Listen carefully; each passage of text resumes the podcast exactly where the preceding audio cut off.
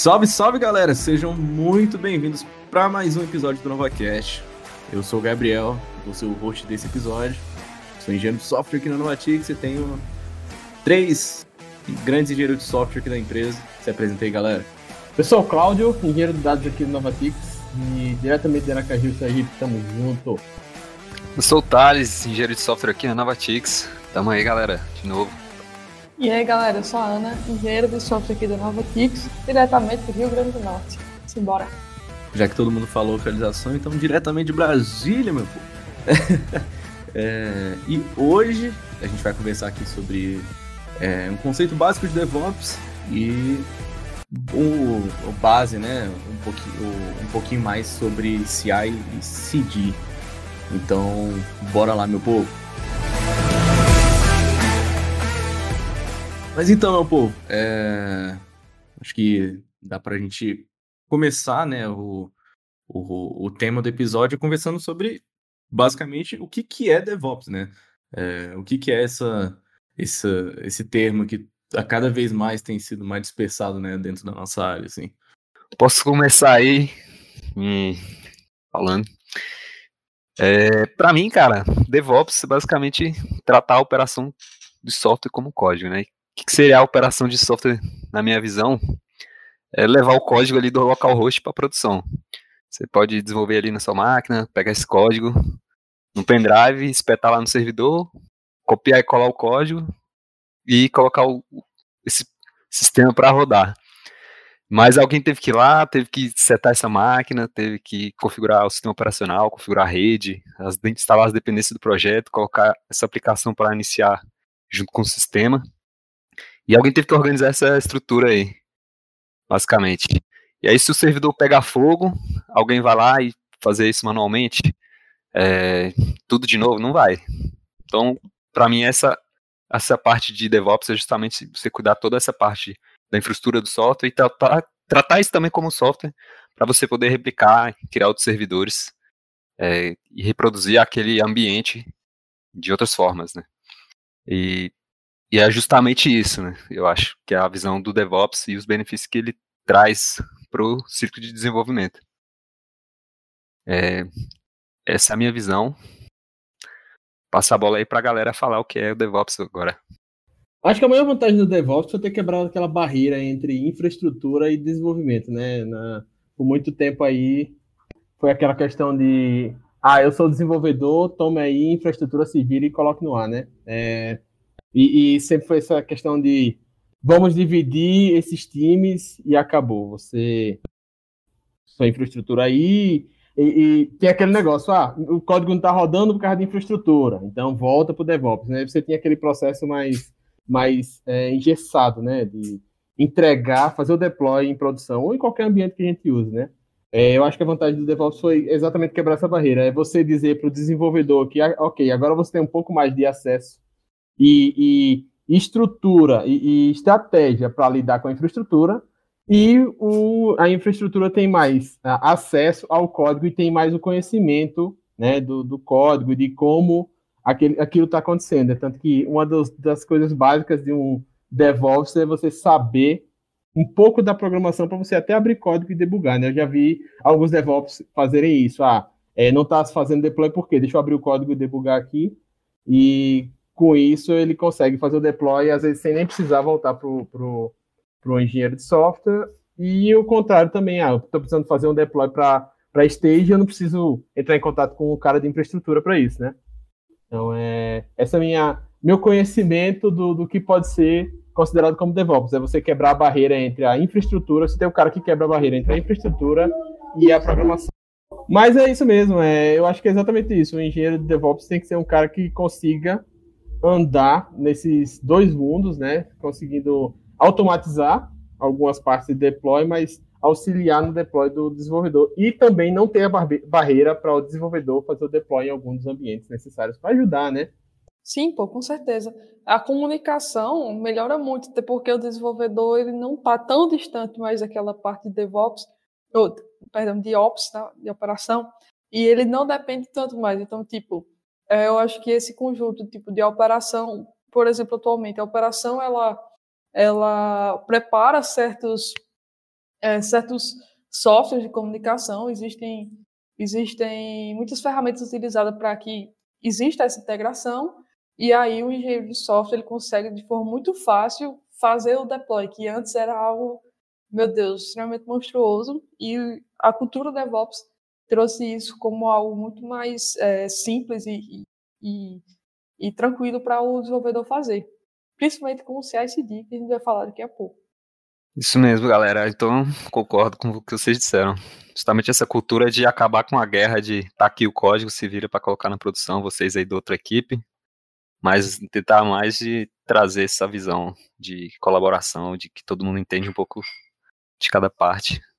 Eu acho que, que é exatamente isso mesmo. E como a, como a Ana falou, a gente dá para seguir o gancho, então, e, e conversar justamente sobre é, a essa, essa área dentro do DevOps, né, que é o CI/CD. E eu queria fazer a mesma pergunta de novo para vocês, assim, o que, que como vocês poderiam explicar o que, que é o CI/CD no, no, no, no conceito base, assim, tipo, é, para quem não, não tem tanto, tanto costume, né, tem um, um, uma, um entendimento um pouco melhor, assim. Simplificando, é o cara que vai te ajudar a colocar o que você fez em produção. é, essa é uma boa simplificação. Caralho, é, esse aí. boa. Basicamente, a minha visão de CI é todos aqueles passos que você faz antes de colocar o seu código em produção. É, por exemplo, você vai executar testes automatizados, você vai compilar um binário, você vai fazer rodar uma análise estática. Todos esses passos, você pegar eles e fazer eles de forma automatizada. Isso é o que se chama de continuous integration, é, e continuous delivery seria basicamente fazer o último passo, né, que é desse, desse pipeline, que é colocar o código para rodar no servidor. Então, essa é uma prática bastante recente né, de área de software, né, que começou mais com a popularização dessas ferramentas de teste automatizado e desenvolvimento distribuído como Git, essas ferramentas de controle de versão. É, então, isso veio no embalo com uma série de ferramentas para facilitar colocar o código em produção de forma contínua. contínua. Boa, Thales. E, tipo, trazendo mais para um caso real, digamos que tu tá aí com back-end uh, ou front-end, enfim, com JavaScript ou TypeScript, é, o CI, ele vai... Tu, tu rodou pro Git, subiu pro Git aquela mudança que tu fez, e o CI, ele vai olhar a branch lá específica, ele vai rodar o build disso, se algum teste falhar, ele não vai deixar você fazer o deploy. É, então já facilita muito de tu não subir coisa para produção é, que está em falha. E, e o CD é rodar essa, subir todo esse, essa, esse trabalho que o CI fez para produção. Basicamente, o CI prepara é, a massa para o CD e botar no forno. Boa, boa. Rapaz, você explicou um negócio que eu demorei anos para entender falando de bolo, viu? Muito bom. falando de comida fica mais fácil, né? Mas isso aí é uma coisa interessante, essa questão de você separar essa, essas partes que realmente é, é bastante confuso. O que é CI e o que é SD é uma coisa que nunca foi fácil para mim explicar, porque talvez eu nunca tenha entendido tão bem do que quanto essa explicação aí que, que a Ana deu, de um tá preparando, né, para o outro entre, entregar. Muito obrigado. vou começar a utilizar esse exemplo mais na minha vida. Não, foi muito bom mesmo o exemplo, velho. É, eu lembrei aqui que eu ia falar que é que eu, eu acho que, que o CI e o CD é muito é muito é muito bom assim, principalmente no caso que a que a Ana falou de, de várias branches assim tal, porque aumenta muito tipo, é, eu não sei se dá pra falar, esse é o tema, mas tipo, a reliability do seu do seu código, né? Tipo, você, é a confiabilidade do seu código, boa, né? você você consegue você consegue tipo beleza, você lançou um update no seu código, você não precisa ficar rodando, tipo, todos os testes localmente, sabe? Porque, às vezes, sei lá, você pode estar num projeto que o projeto é muito grande e, sei lá, tem 4 mil, 5 mil testes, aí você bota no PC, porra, qualquer PC vai, vai, vai travar, né? Então, é, eu acho que, que, às vezes, você poder confiar que você vai ter um, um, um, um ambiente ali que vai rodar os testes automatizados para você ajuda muito. É, exatamente, um double check, assim, que, que vai, que vai te trazer essa, confia, essa confiabilidade muito maior na hora de você fazer um merge ou de você fazer qualquer coisa dentro do GitHub ou do GitLab ou de qualquer outra ferramenta que você esteja usando. Exatamente. Tipo, o cara de Ops, ele, ele vai te ajudar a configurar esse tipo de coisa, ele vai te ajudar a criar os, os containers em Docker, a, a configurar o Jenkins da vida, por exemplo. Mas para você, o, o, o, desenvolvedor usar, tipo, esses dias eu, eu subi um código para uma branch e aí um, um teste falhou. E, tipo assim, isso me ajudou a não subir coisa é, com erro para stage, para produção. Então, é, é aquele negócio que se falar, a comunicação entre as duas partes é, ajudou muito. Essa cultura de DevOps é incrível. Nossa, o, o, o... a Ana citou agora esse caso que um, um erro que foi pego durante a execução do CI. Eu tenho um caso que é interessante que aconteceu meio que o contrário, assim. Porque na minha cabeça é, tem que separar algumas um coisas. Por exemplo, o processo de CI versus a automação do CI. É, acho que são, são bem meio coligados, mas são coisas diferentes. Porque, por exemplo, você pode ter um CI rodando manualmente, vamos dizer assim. CI é justamente tipo aquele processo. Ah, se eu definir aqui eu como desenvolvedor no final do dia, eu vou pegar todo o código que eu desenvolvi, é, vou rodar o linter, vou rodar os testes manualmente aqui na minha máquina e vou subir, só vou dar push depois que eu fizer esses, essas duas etapas. Isso não deixa de ser um CI, porque você estabeleceu que você vai, no final do dia, pegar aquele código e você só vai subir o código para o Git, para o repositório, que está passando os testes. Só que uma coisa é, é esse processo que você está rodando manualmente, outra coisa é o negócio automático. Ah, eu dei um push aqui e lá vai disparar tudo esse processo automaticamente e rodar e já vai me avisar nos erros, vai me mandar um e-mail. Uma coisa é o processo de CI, outra coisa é estar automatizado. E aí teve um caso bem, um caso bem interessante recentemente que aconteceu é, comigo no projeto que eu estava trabalhando a gente tinha o linter que rodava no código para executar essas verificações e a gente tem o CI automatizado. E aconteceu que localmente eu fiz um push de um código que passou no CI, aí foi feito o deploy e depois começou a quebrar localmente na máquina dos desenvolvedores. Aí o pessoal veio falar, uai, Thales, você subiu esse código aqui com esses erros de lint aqui, warnings. Aí eu falei, poxa, se, pass, se passou no CI, o código estava certo. Aí eles falam, não, você não pode rodar é, o código aqui, você tinha que rodar essa checagem a mais antes de subir. Aí, eu fiquei, poxa, se essa checagem não estava no CI, isso é uma falha do CI, não é uma falha minha. E aí meio que ficou essa acusação indireta de que eu falhei, mas na verdade eu acho que é uma falha do CI, né? E aí trazer a automação ajuda muito nesse ponto. É, com certeza. Se o, se o CI ele a, o papel dele é justamente atuar para garantir que não tenham falhas, né? Então, tipo, eu acho que ele teoricamente deveria rodar todo tipo de falha, né? É, nesse caso, o CI é que é a lei, né? Se lá tá dizendo que passou, teoricamente, é o que tá certo é o que tá lá. Então é como você Exato. falou, né? É, passou no CI, passou no, nessa parte toda, não tenho mais com o que me preocupar. Teoricamente, se vocês acharam, se o time achou que existe uma regra nova que a gente tem que colocar no CI, né? A culpa não é minha, é uma regra que apareceu para a gente colocar nas próximas, uhum. é, é, nas próximas deploys, né? Então, assim, realmente, se está configurado daquele jeito para entrar, se aquilo é o suficiente para entrar em produção, meu amigo, está muito melhor do que em qualquer computador, né? Teoricamente. Então, é. É isso que eu penso sobre esse caso aí. E realmente você não estaria errado, né? Errado quem configurou o CI. justamente, o CI é justamente para pegar os erros humanos aí, que o desenvolvedor, se ele puder fazer merda, ele vai fazer merda. Então, por é isso verdade. tem que existir o CI. Hashtag não é sua culpa, Thales. Hashtag estamos juntos, Thales. TMJ. Gostei dessa máxima de que o CI é a lei aí. Muito boa. Começar a utilizar. Exatamente. Utilizar como resposta. CI é a Constituição Federal, velho. A gente só segue, velho. Depende, tem gente que às vezes, né? Ah, é. Só, não só um adendo sobre. política, não, que o negócio tá sério. É, melhor não, melhor não. Aí só um adendo assim para clarificar sobre o CI/CD. Então, o CD seria, sei se vocês concordam, aquele, aquele último passo ali de colocar o código lá em produção, né? Porque lá que é o, digamos assim, o Mad Max. É lá que as coisas saem de controle. Então é esse seria esse último passo. Né? Então, se você fez toda a mudança, rodou todos os testes, se o seu código não foi para produção é, com continuamente, né, interativamente, durante o ciclo de desenvolvimento, você não está tendo continuous delivery. Eu trabalhei num projeto que a gente se comprometia a colocar em produção tudo que tinha sido desenvolvido no final da sprint. É, era um, um, processo manual, mas ainda assim era comprometimento do time, né? Então, mesmo se a gente não acabou de desenvolver tudo, você chega no final da sprint e pega o que foi feito e coloca em produção.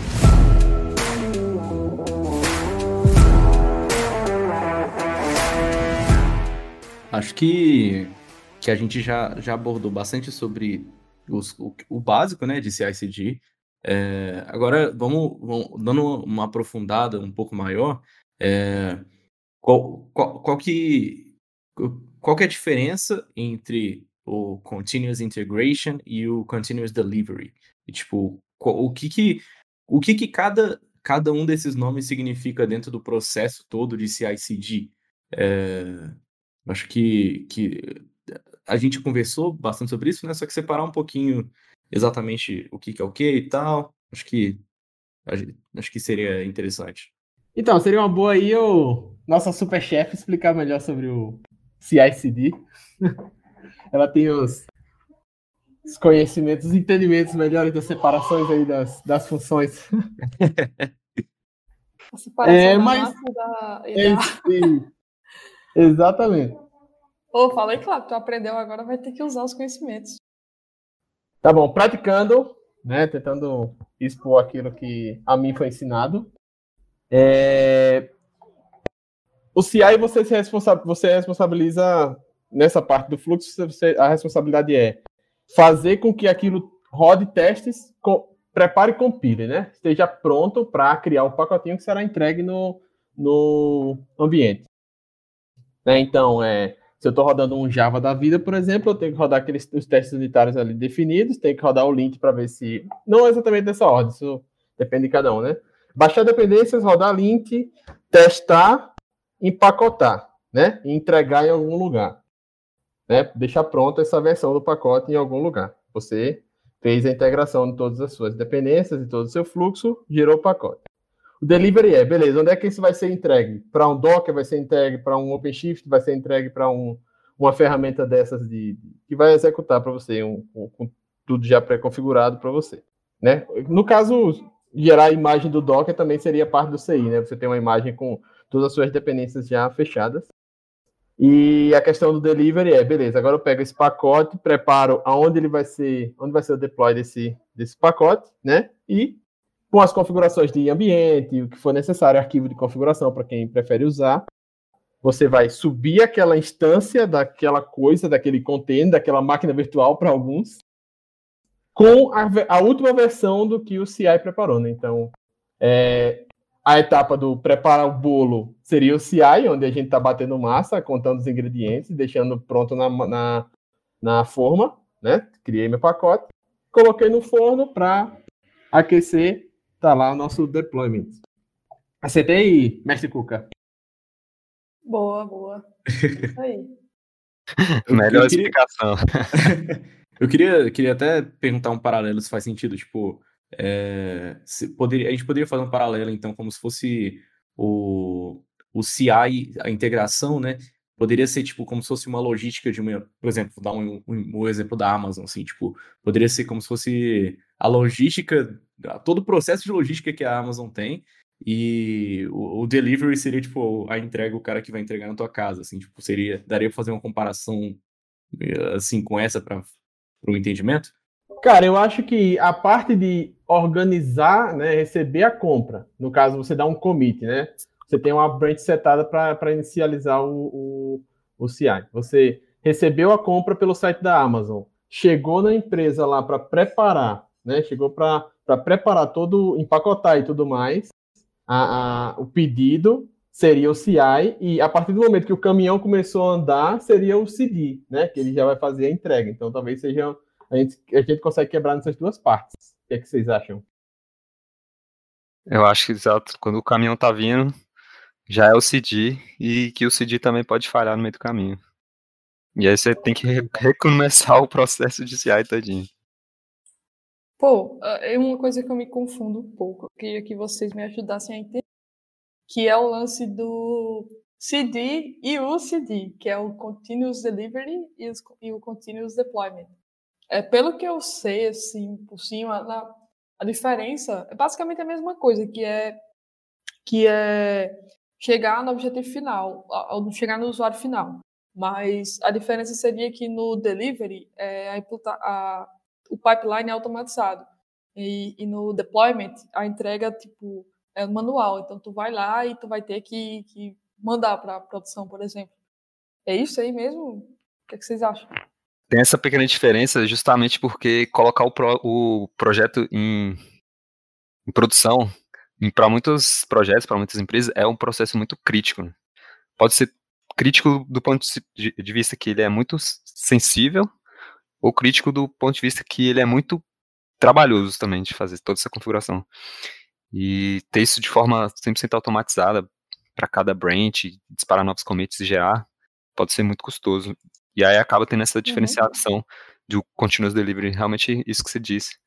Ser esse passo todo automatizado e já vai bem mais fluido no, dentro do processo de desenvolvimento, que é um nível de maturidade muito grande das empresas. E o deployment é ter isso de forma manual, mas também contínuo. E eu acho que essa diferença é, é exatamente isso que você acabou de dizer. Pô, e, e assim, quais as ferramentas assim que vocês mais usam? E, e quais vocês mais gostaram e é, tiveram é, dificuldade, enfim, a experiência de vocês? Gostar mesmo nenhuma. Mas a que mais usa é a que costuma estar instalada no. Que, que a, a empresa que a gente está costuma deixar pronta, né? Talvez a maior experiência foi o Jenkins, por causa disso, acho que é a mais famosa aí, né? Mas eu acho que a mais fácil para mim foi conseguir fazer o Bitbucket, fazer o CI/CD com arquivos YAML. Ou YAML. O Inhame. Muito bom, Cláudio. Arquivo Inhame, vou começar a utilizar nos projetos. Né? E de ferramentas.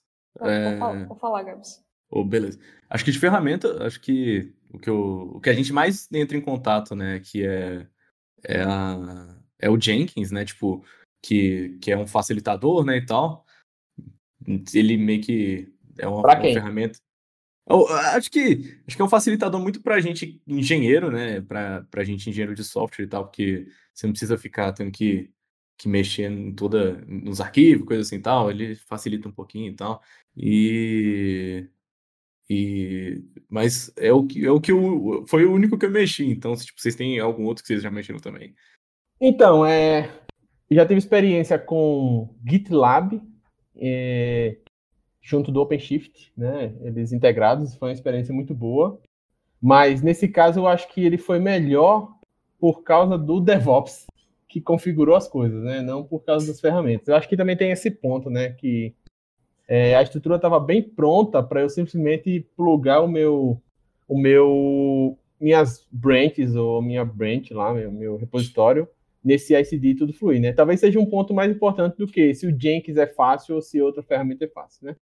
É, eu acho que é, é, mais isso, é quanta ajuda a gente teve para fazer o deployment, o processo de deployment por um DevOps, por exemplo, ou quanto a gente teve que meter a mão na massa. Por meter a mão na massa, com certeza arquivos YAML é muito mais fácil, né? Você usar um arquivo YAML para resolver as coisas como no, no Bitbucket, por exemplo.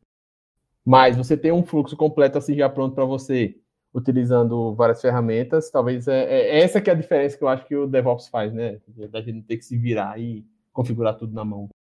Sim, sim, falou tudo aí.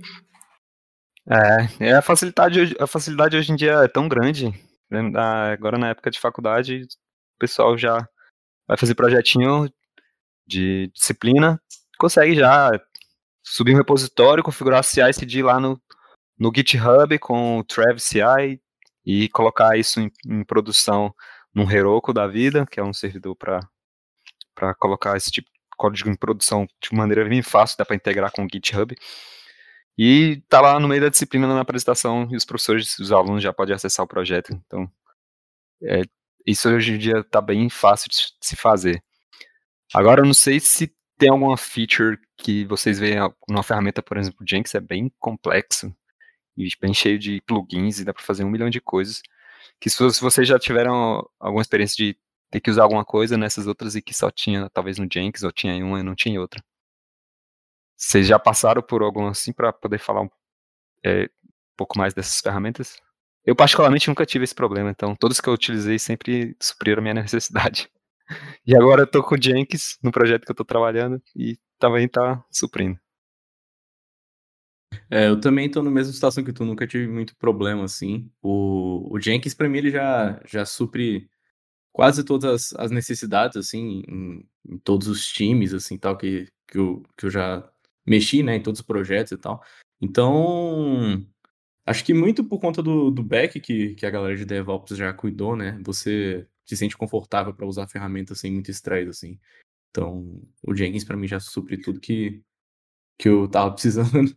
Pô, legal. E o, e o Heroku, é, Otávio citou aí, é muito legal para quem está iniciando assim, nesse, nesse em, em, entregar algo para a produção, sabe? É, principalmente na faculdade. É, que a pessoa chega lá, é muito simples de configurar. O Heroku tem mil e uma funcionalidades e, enfim, é extremamente automatizado. Mas você chega lá, você consegue criar um, um projeto fácil e ele só diz assim: escolha uma branch para fazer o, o, o, deploy. Então lá é o continuous delivery, né, que é automático. Então tu escolhe uma branch e, acabou. Também tem o Net, Netlify, Netlify, não é o nome? Netlify, é. é. É difícil de falar isso nome. E é aí é, é, é, tu coloca lá o teu projeto front-end é a coisa mais fácil do mundo. Então, assim, não deixou, principalmente para quem. Eu, eu, trago na realidade de faculdade, por exemplo. Para quem está na faculdade, não é uma coisa tão distante do mundo colocar um sistema de produção por causa dessas ferramentas de, de operações que, que, se tornaram bem mais simples, né?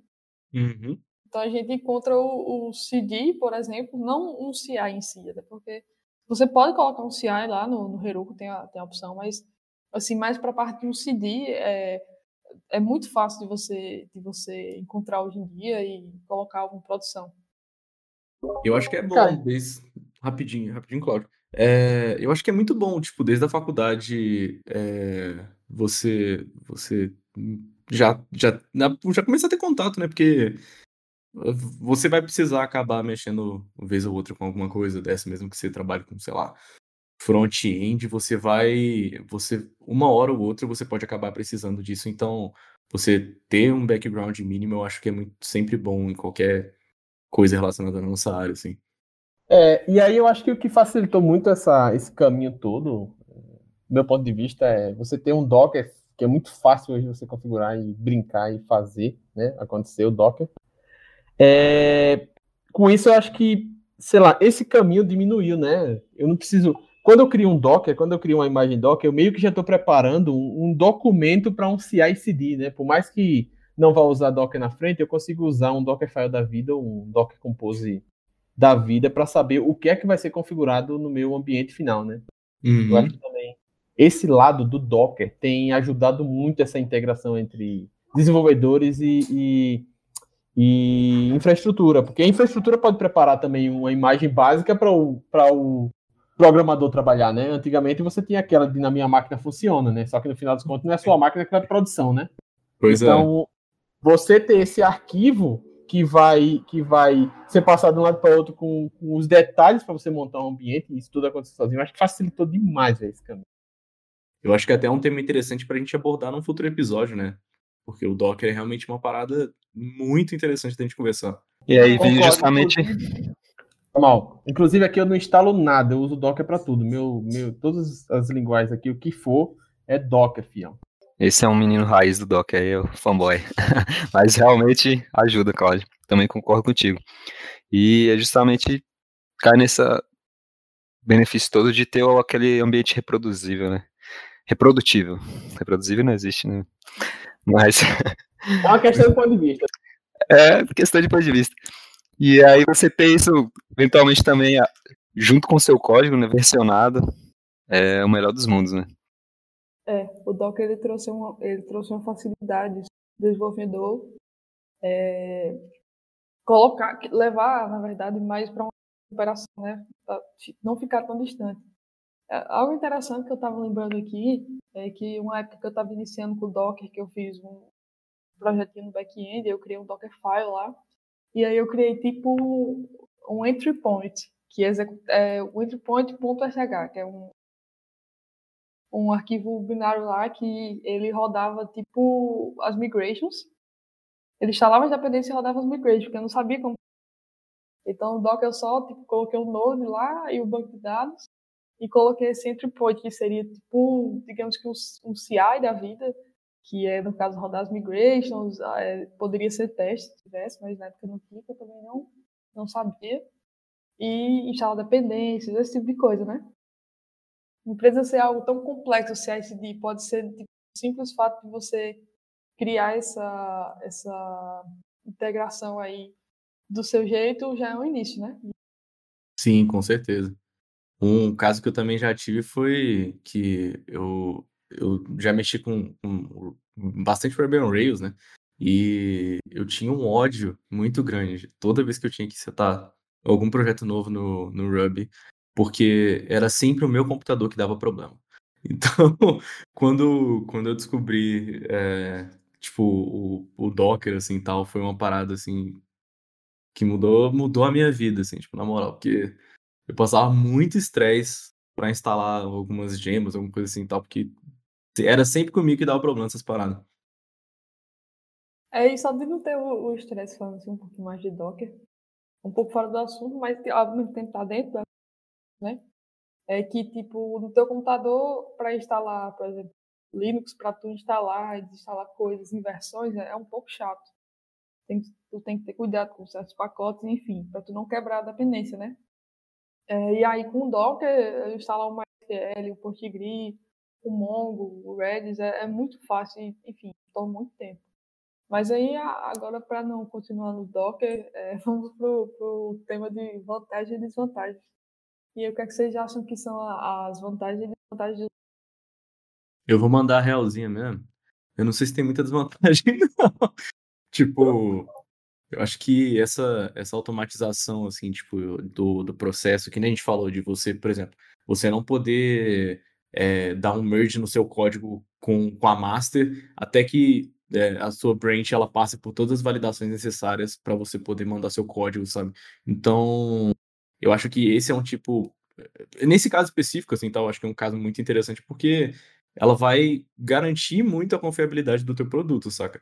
E eu não, não consigo pensar agora em uma desvantagem potencial, assim.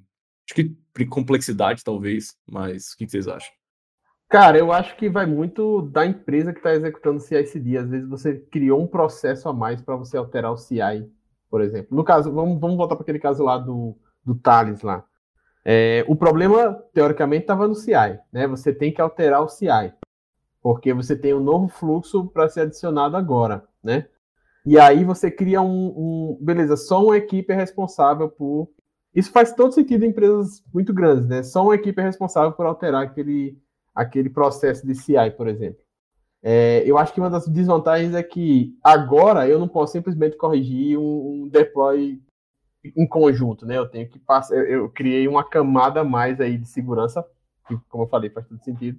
Mas eu acho que seria a maior desvantagem de, de você automatizar um, um CI/CD é você perder o seu controle em cima desse fluxo, né? Perder o seu controle como desenvolvedor em cima desse fluxo. Tipo, esse fluxo de, de CI/CD te, impedir de alguma forma de entregar algo, né?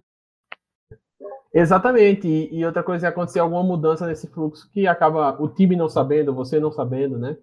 É, e, sei lá, afeta. Eu já passei por uma situação dessa, que houve uma mudança no, no fluxo de CI/CD, por, pelo fato da empresa ser grande, essa comunicação não é tão instantânea, né? Então acabou quebrando o meu deploy. Eu achava que o problema era o meu código, mas na verdade, sim, o problema era que meu código não estava adaptado ao novo fluxo, né? De CI. Então, eu acho que essa é a maior desvantagem, é de você ter, você, sei lá, perder o domínio dessa parte. É, eu já passei pelo mesmo problema já, de de, ter, de terem alterações dentro do fluxo de, de CI e CD e, e você, às vezes, começar a ter falha na, na build do teu, do teu projeto e você ficar, tipo, perder, perder um tempo, né, de, de trabalho assim tal. Porque você não, não, não, sabe, não sabe o que, que aconteceu, porque no final das contas não foi alguma coisa sua, né?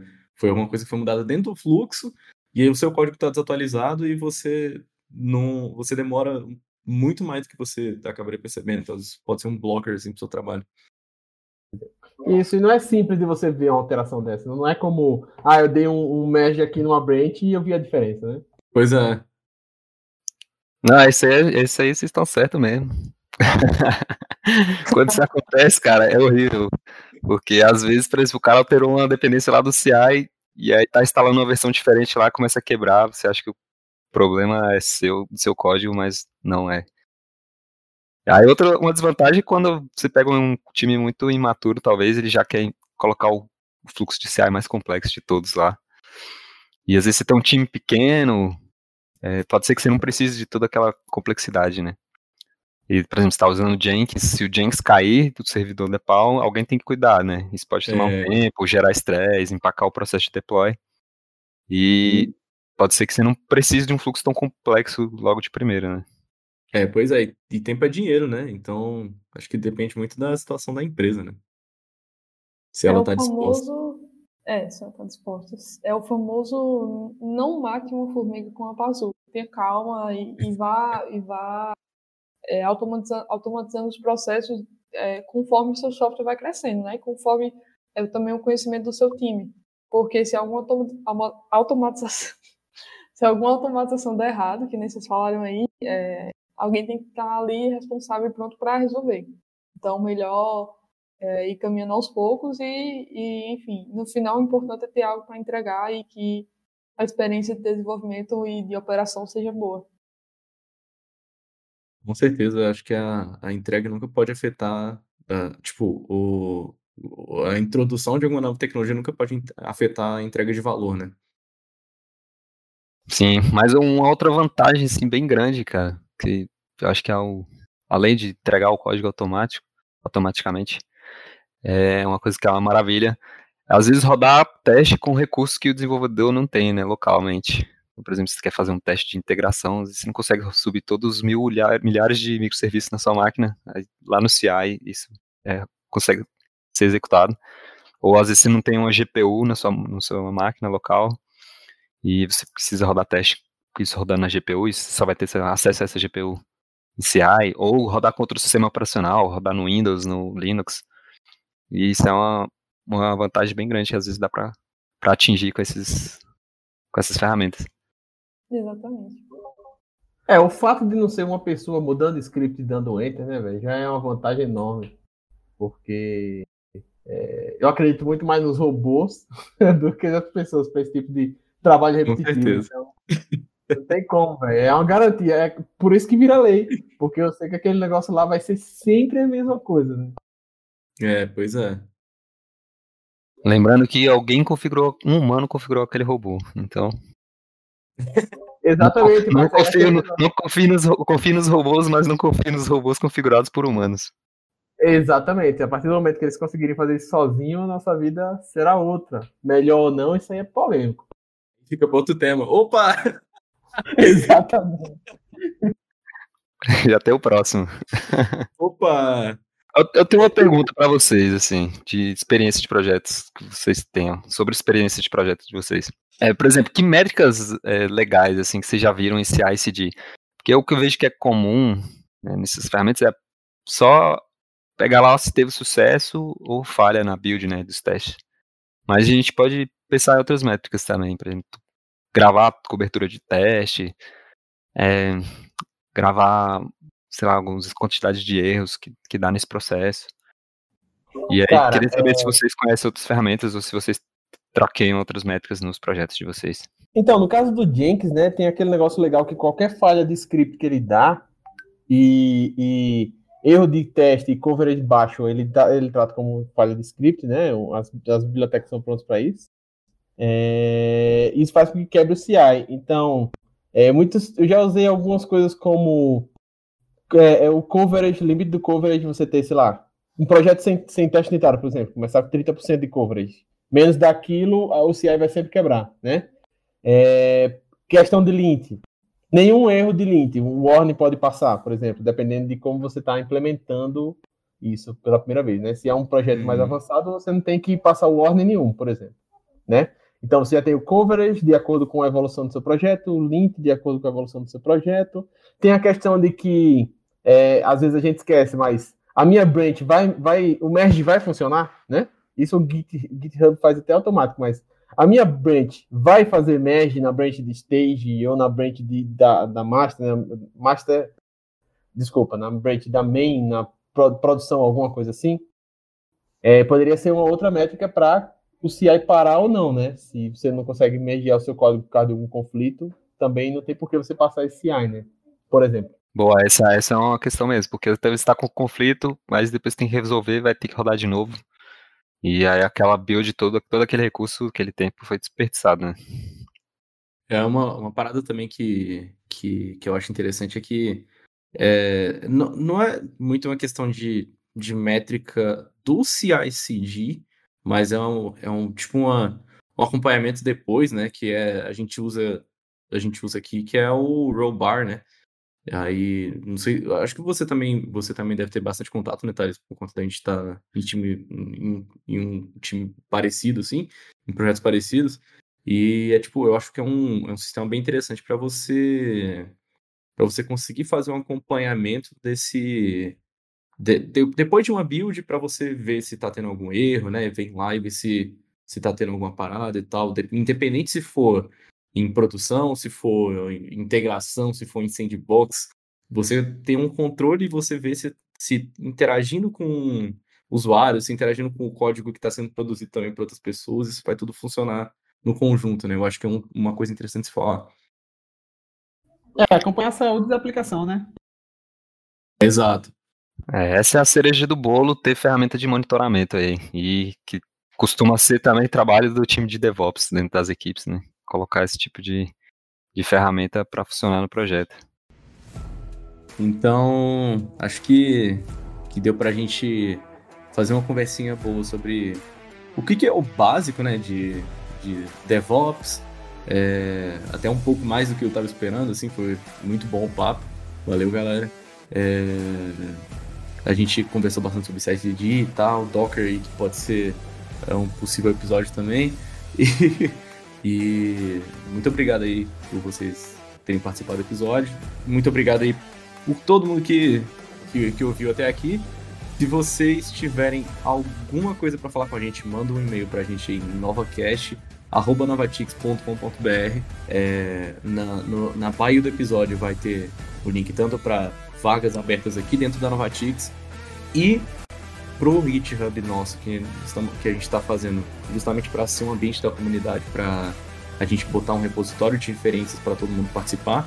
Então, para todo mundo que depois que depois que o episódio quiser aprender um pouco mais, então sinta-se à vontade de participar junto com a gente da construção dessa parada, beleza?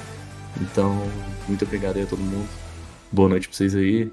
Bom dia, boa tarde, boa noite, na verdade, não sei que que vocês vão estar ouvindo. Mas valeu, galera, aí por ter participado também.